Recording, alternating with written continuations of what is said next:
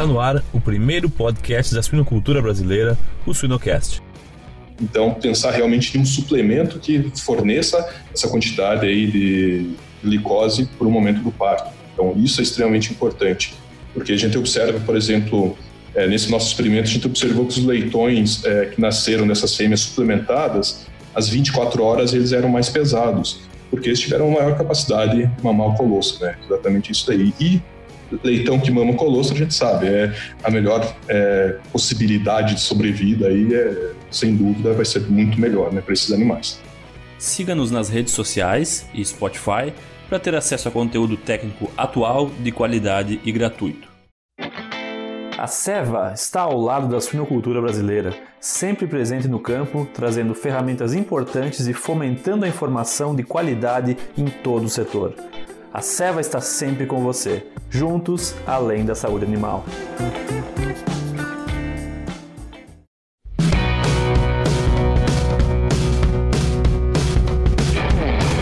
Olá pessoal, meu nome é Jamil Facim e o Suinocast só é possível através do apoio de empresas que apoiam a educação continuada na suinocultura. MSD Saúde Animal, EveryPig, Fibro, Ouro Fino e Seva Saúde Animal. No episódio de hoje, para falarmos sobre alimentação de fêmeas pré e pós-parto, a nova oportunidade em alimentação de porcas, temos a honra de receber o professor Dr. César Garbosa. Professor, seja bem-vindo ao Sinocast. Olá, tudo bem? Muito obrigado aí é, pela oportunidade. Né? Excelente estar aqui com vocês. Obrigado, obrigado, professor.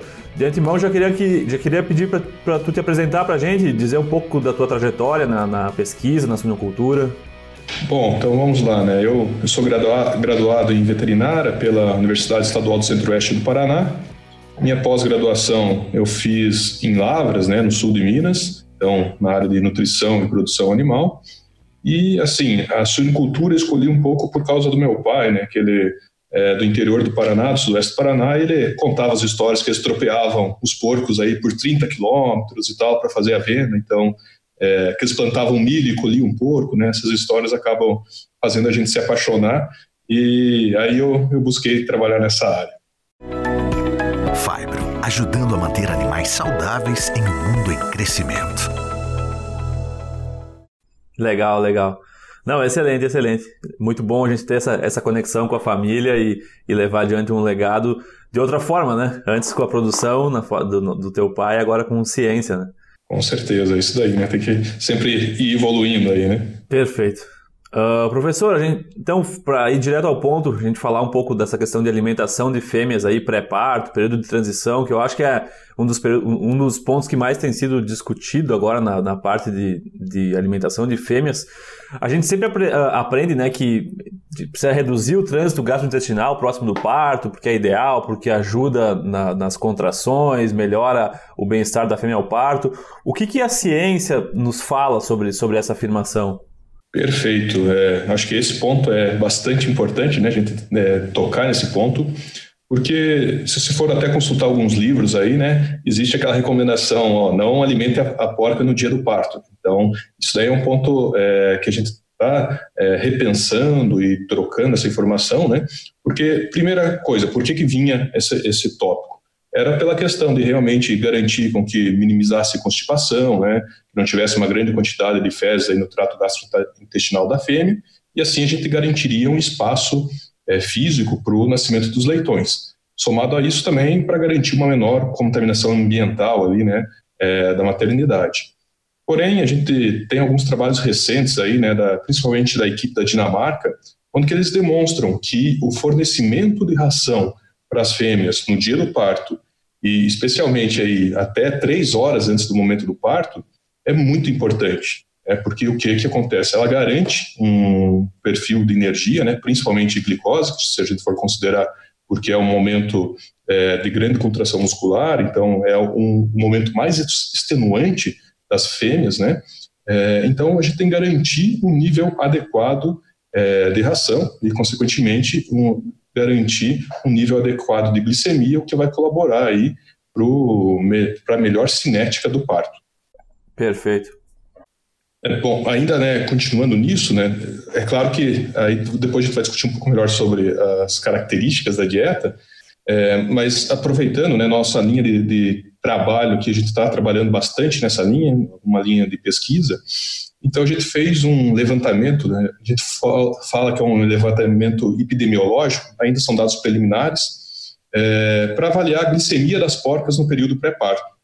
E o que, a gente observou de uma forma geral, que aproximadamente 15% das fêmeas elas estão é, com uma glicemia que nós consideramos como abaixo do ideal. É, né, através da nossa análise, a gente observou que aproximadamente 70 miligramas por decilitro é, de glicose, né, ou a glicemia de 70 miligramas por decilitro, seria o mínimo aceitável aí para a fêmea é, ter um parto melhor. Né? Então, novamente, é extremamente importante que a gente garanta é, um nível glicêmico adequado para a fêmea, é, para ela garantir ali no momento do parto, ter o parto de uma forma adequada, bem como é, tem algumas outras questões, né? por exemplo, é, o colostro também, é, esse substrato energético no, no, momento do parto é extremamente importante, porque a maior parte da gordura e da lactose do colostro é formado durante o parto, né? É uma coisa que a gente às vezes não, não imagina, mas a maior parte é a partir do início do parto. A proteína não tão, tão importante, que a proteína já vem sendo, é, vamos dizer, adquirida, né, principalmente na forma de IgG anteriormente, mas a gordura e a lactose são principalmente no momento do parto. Então a gente tem que ter um substrato para garantir, é, além do parto, né, da cinética do parto, a formação do colostro de uma forma adequada. Perfeito, perfeito. E, e, quando a gente fala da. Ah, o, o, o, período, né? A gente tem lido bastante uh, transition diet, transition period.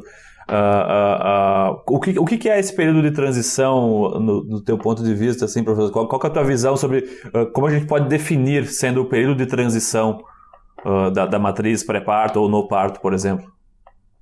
Certo. É, então, na verdade, esse período é, varia um pouco, né, de acordo com os autores aí. É, os autores citam de 10 dias antes do parto até 10 dias depois do parto, mas é claro que isso vai depender muito do objetivo que a gente quer alcançar, né? Por exemplo, é, se nós quisermos fazer uma modificação da microbiota das fêmeas, provavelmente vou ter que ter uma transição um pouco mais longa, né, uma dieta diferenciada um pouco mais longa. Agora, se não for né, com esse objetivo, pode ser um pouco mais curto. Além disso, também a gente tem, tem que pensar que, é, por exemplo, a fêmea, né, é, às vezes, desculpa, na, dentro da granja, às vezes a gente não tem uma disponibilidade de ingredientes adequados para fazer essa alteração. E o que é mais difícil, muitas vezes a gente não tem uma estrutura física para fazer uma dieta de transição. Né? Eu acho que esse que acaba sendo o, o ponto mais crítico. Então, é por isso que muitas vezes a gente pode pensar, talvez, em fazer alguma coisa é, on top, né, como se fosse um suplemento on top, aí sim a gente conseguiria viabilizar. Né, porque muitas vezes a gente não tem, por exemplo, duas linhas de alimentação na gestação e até mesmo duas linhas de alimentação na maternidade. Então, fazer alguma coisa on top talvez fosse a saída mais adequada.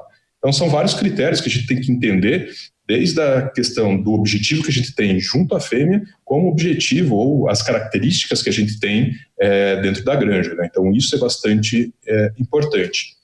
E, assim, somado a isso, né, essa questão é, de fazer uma dieta diferente, que a gente tem estudado e observado nos resultados, que é um pouco, eu acho que isso falta um pouco de, de discussão e, na verdade, também nós estamos com um trabalho para ser desenvolvido nessa área, é que o que, que nós acreditamos? Que realmente a gente tem que começar com o catabolismo da fêmea ainda no final da gestação. Né? A gente fala isso, o pessoal às vezes meio que assusta. Poxa, mas é, garantir um catabolismo já no final da gestação? Sim, ali, bem no finalzinho, é, por volta de talvez cinco dias antes da lactação. Por quê? Para ser um gatilho, né, para essa fêmea, quando entrar no período de lactação, ela já tem que entender que ela tem que mobilizar seus tecidos para garantir é, a produção de leite. Né? Então, eu acho que isso é bastante importante. Se você me perguntar hoje qual que é uh, o catabolismo necessário, eu não sei te dizer. Mas se Deus quiser, aí, né, em breve nós vamos chegar aí a um consenso, entender realmente, ah, beleza, eu tenho que garantir um catabolismo a partir de tal data e de, né, de tais nutrientes, e assim garantir um melhor desempenho lactacional. É, eu, eu acho, eu acredito muito nesse ponto, assim, sabe?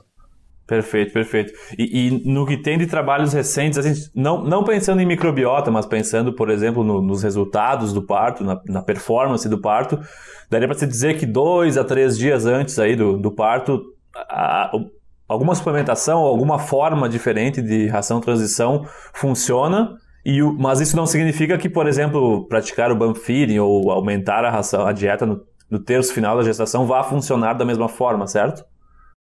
Não, perfeito, né? Eu acho que são coisas, é, questões às vezes um pouco até diferentes, né? Essa questão de fazer um aumento aí dois, três dias antes tem alguns resultados bem interessantes, bem promissores, né?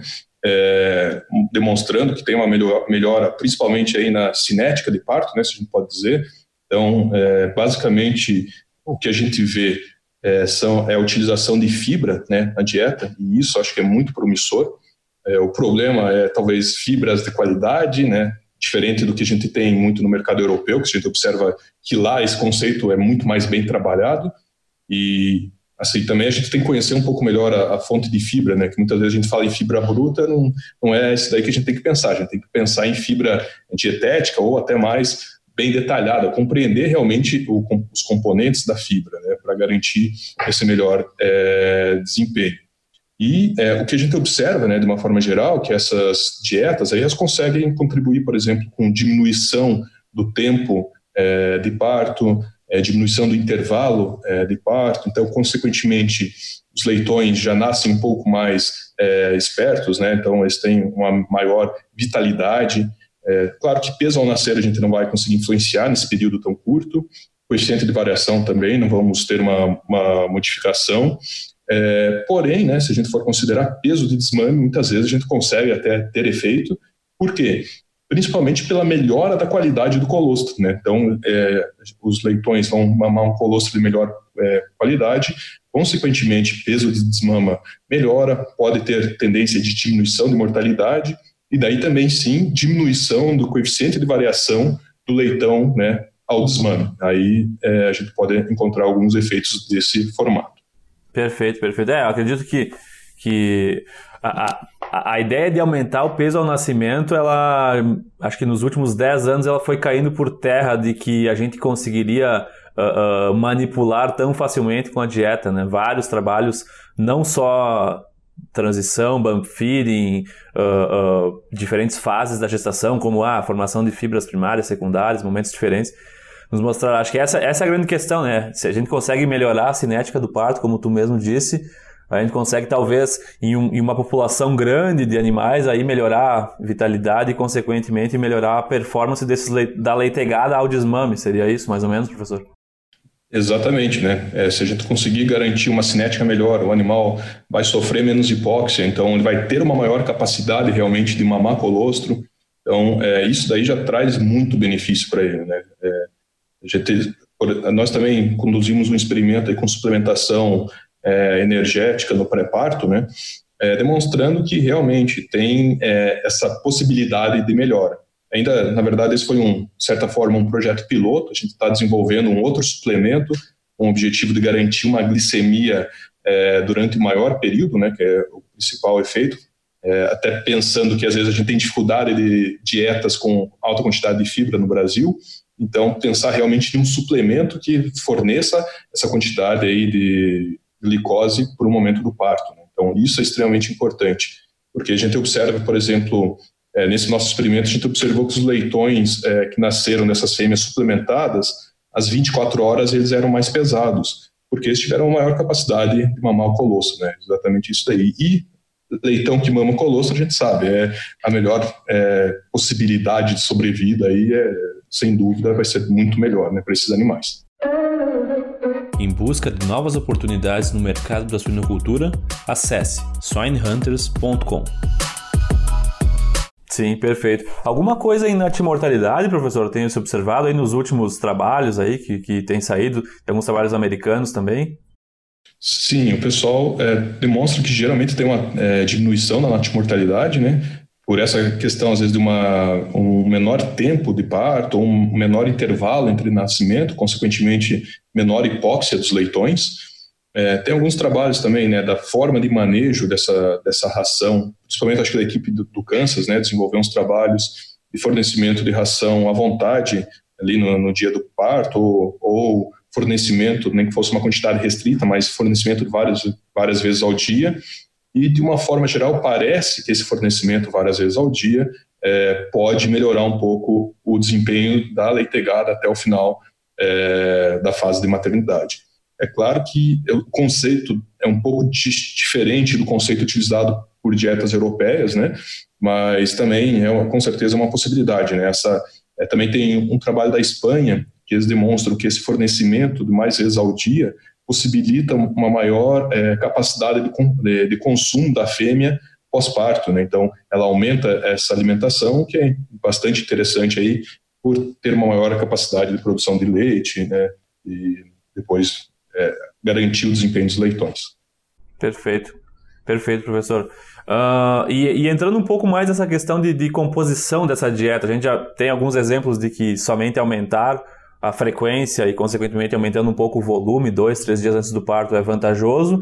Mas em, te, em questão de energia, já mencionaste um pouco sobre fibra, mas a questão de cálcio fósforo ou alguma outra algum outro uh, uh, ingrediente ou composição nutricional que valha a gente tecer alguns comentários sobre a ração de transição, professor? Bom, é, na verdade tem alguns trabalhos também, novamente, né, eu cito é, pessoal da Europa tentando é, estabelecer as exigências nutricionais aí desse período de transição, é, e assim, mais ou menos o que eles trabalham de uma forma geral, por volta entre 15% e 18% de fibra dietética, é, fibra dietética que seria os polissacarídeos não amiláceos mais lignina, né, é, proteína bruta entre 13% e 15%, é, energia metabolizável por volta de 3.000, 3.100 kcal, é, lesina digestível 0,67 e cálcio 0,7, fósforo 0,51. Né? É, não é muito diferente do que é utilizado aí normalmente nas dietas. Talvez seja mais semelhante a uma dieta de gestação, né? com certeza. Então, seria mais ou menos isso do que é, o pessoal vem trabalhando. Então, às vezes, o que a gente poderia talvez fazer né, na prática seria continuar com uma dieta de gestação até o momento do parto. Talvez isso, eu acredito que seja um pouco mais interessante do que já entrar com uma dieta de lactação no momento que a fêmea entra na maternidade. Mas, novamente, a gente sabe das dificuldades na prática pela questão de não ter é, linha de alimentação ou daí vai depender do, do, como que é o sistema de alimentação realmente, né?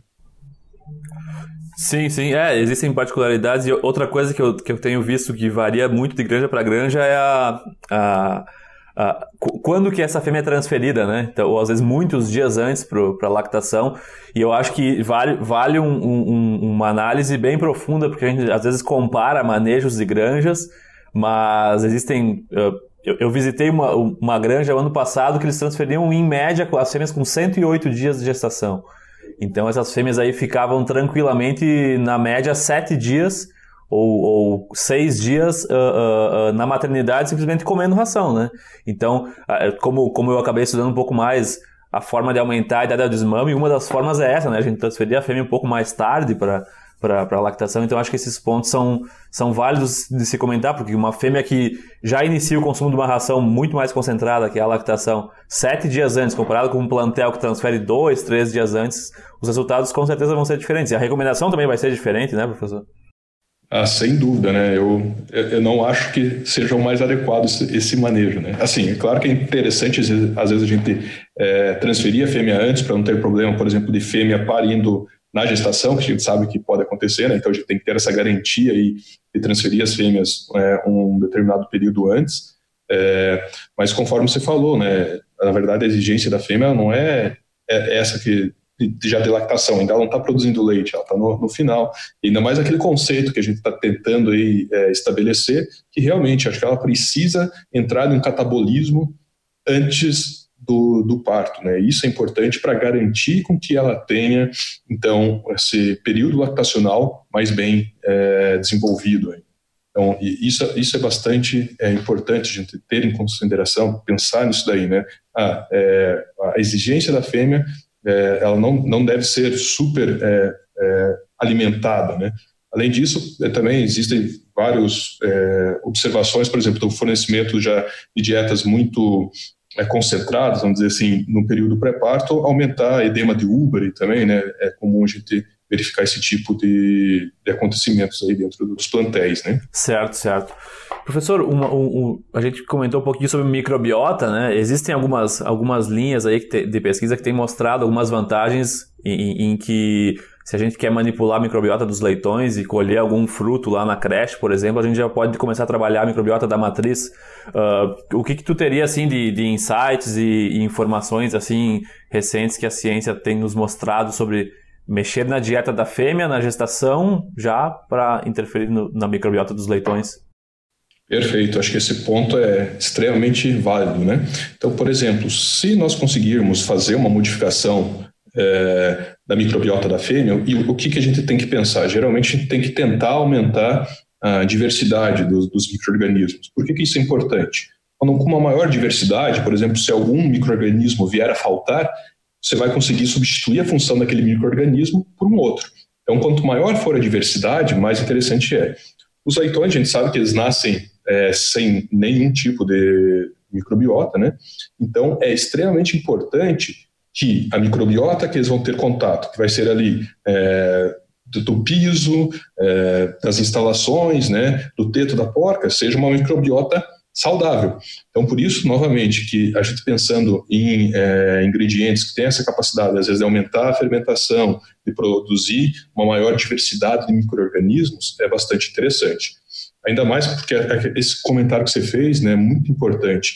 Os animais, né, eles vão manter, é, eles têm uma correlação muito alta da microbiota deles até a descreche, até a saída da creche, ele tem uma correlação é, alta com a microbiota da fêmea. Ou seja, se nós conseguirmos transferir né, essa microbiota mais saudável, é mais adequado. A gente sabe, tem vários estudos aí demonstrando, por exemplo, é, que existe uma melhor eficiência nutricional é, dos animais que têm uma determinada característica de microbiota. Né? Então, isso é importante. A gente consegue garantir um melhor desempenho a partir dos micro-organismos presentes é, no trato gastrointestinal falando não só o melhor desempenho, a melhor saúde, né? De uma forma geral, a gente consegue garantir um melhor um animal de melhor qualidade. Então isso é importante. Se nós, manipulando a microbiota da fêmea, a gente vai conseguir transferir isso para o leitão e isso é extremamente importante para o leitão.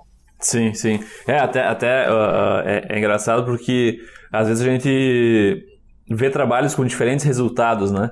Esses dias eu, eu li um trabalho que não, não foi possível interferir na microbiota dos leitões, ou foi possível, mas, mas nenhuma outra variável foi influenciada. Eu acho que isso vale aquele paralelo de que a gente às vezes lê trabalhos onde o, o tamanho da amostra é pequeno, ou é não é uma situação a campo, então a gente sempre tem que fazer uma, esse, essa, esse paralelo de o que, que a gente pode aplicar, né? Eu acho que essa é uma questão bem interessante que trabalhos aí em larga escala, a campo aí, podem nos trazer sobre uh, não só esse assunto, mas qualquer outro assunto, né?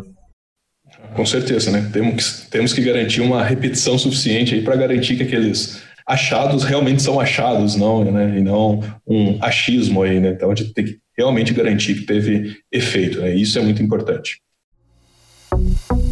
Já pensou estar no top 1% da suinocultura? Acesse academiasuina.com.br e invista no seu conhecimento.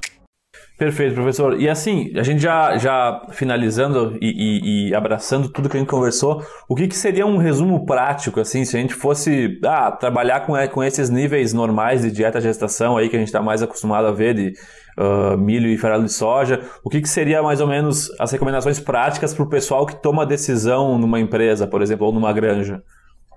Bom, é, hoje, né, assim, o que seria, acho que mais fácil de ser aplicado, eu é, forneceria ração gestação até o dia do parto, mais vezes ao dia, né? Então, garantir que essa ração, é, geralmente o pessoal vai fornecer por volta o que ela vinha consumindo na, na gestação, aí, 2 quilos, né? Claro que vai depender um pouquinho, mas vamos dizer, fossem 2 quilos, então dividiria esses 2 quilos em quatro vezes, forneceria mais vezes ao dia para garantir, então, com que essa, essa fêmea é, tenha um melhor consumo e tenha aquele, uma melhor nível de glicemia, de glicose, assim, né, poderia garantir uma cinética de parto um pouco mais é, fácil.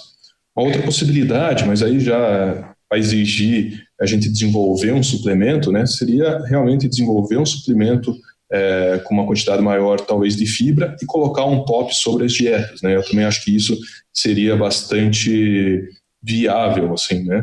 É, e, na verdade, é, eu, acho, eu acho que esses, esses, são os principais pontos. Eu acho que ainda a gente está desenvolvendo né, bastante é, informação nesse sentido, mas também, ir para o dia do parto, né, a gente tem que ter um, um, carinho maior com as fêmeas, ter um cuidado, observar ela, ela de perto, verificar se realmente ela se alimentou. É, no entanto, a gente tem que ter um nível de fibra nessa dieta para garantir com que ela não, não tenha constipação, né? E, e, assim ter um parto de uma forma adequada. E a gente sabe que a fibra, né, além de garantir com que ela não tenha constipação, trazer mais umidade para as fezes, ela possibilita um maior nível glicêmico, um maior nível de insulina, o que é muito interessante, muito importante, na verdade. Certo, certo. É, eu vejo que, que algumas. O, o que a ciência nos mostrou nos últimos anos é que o foco durante a gestação é, é, é manter o score corporal do, da, da fêmea adequado para porque isso tem muito impacto lá na frente, né? Seja de, de uh, cinética do parto, como até mortalidade na maternidade, e, e, e, essa questão de que reduzir, né? A, a gente transfere a fêmea para a maternidade e, e ir reduzindo até no dia do parto, não tratarmos a fêmea é outro assunto que, que, que a ciência está provando que de, de maneira prática, a gente pode uh, ajudar na cinética do parto, fornecendo uh, a mesma quantidade, mesmo mencionar essa questão de ração, alguma coisa de fibra, mas acho que esse é um, é, é um paradigma aí que a gente vai, vai ter aí para os próximos anos que quebrar nas granjas, né? Porque é, é muito comum a gente ver uh, granjas que o pessoal vai reduzindo, até vai dando um quilo por dia e chega no dia do parto não trata. Não, é, é, na verdade é até um pouco assustador, né? Você pensar nisso, assim, né? Que, poxa, é o momento... É, é totalmente contra a fisiologia, né? Assim, a gente pensar que não, não tem que fornecer alimento para a fêmea, não tem que garantir um aporte é, energético ou seja, né, de nutrientes para ela conseguir desempenhar aí o, o, parto, né? Que é o momento mais que ela vai ter a maior demanda da vida dela em nutrientes, né? Então isso é muito importante, né? ter esse, esse, essa preocupação, esse cuidado aí nessa atenção.